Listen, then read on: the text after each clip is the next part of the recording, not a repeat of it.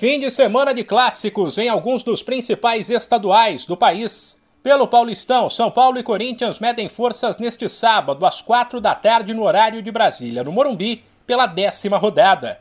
O jogo marcará a estreia do novo técnico alvinegro, o português Vitor Pereira.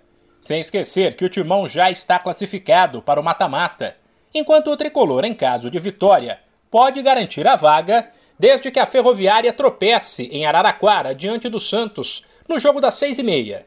O outro grande do estado, o Palmeiras, entra em campo no domingo, no Allianz Parque, às quatro da tarde, contra o Guarani, e deve poupar atletas, já que depois o Verdão vai para uma sequência de clássicos, com São Paulo, Santos e Corinthians. Já no Rio de Janeiro, também no domingo, às quatro, o Engenhão será palco do duelo entre Flamengo e Vasco pela décima rodada do Carioca.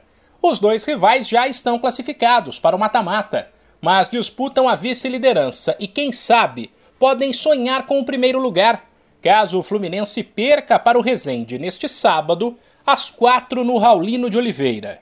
O único grande que ainda não garantiu a classificação é o Botafogo. Se vencer o Volta Redonda em casa na segunda-feira às sete e meia, o Glorioso estará no mata-mata. Mas ele pode carimbar o passaporte já no fim de semana, sem jogar, caso Resende, Portuguesa e Madureira tropecem. Em Minas, Atlético e Cruzeiro, líder e vice-líder do estadual, ambos com 19 pontos, fazem o clássico no domingo, às 6 no Mineirão.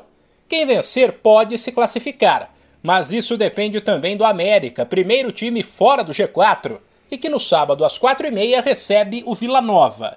Para fechar o giro pelos principais estaduais do país, depois do adiamento do Grenal da rodada anterior e dos Jogos da Copa do Brasil no meio de semana, a dupla enfim volta as atenções para o gaúcho. Sábado às quatro e meia tem Novo Hamburgo e Grêmio, e domingo às seis e quinze se enfrentam Inter e Aimoré. De São Paulo, Humberto Ferretti.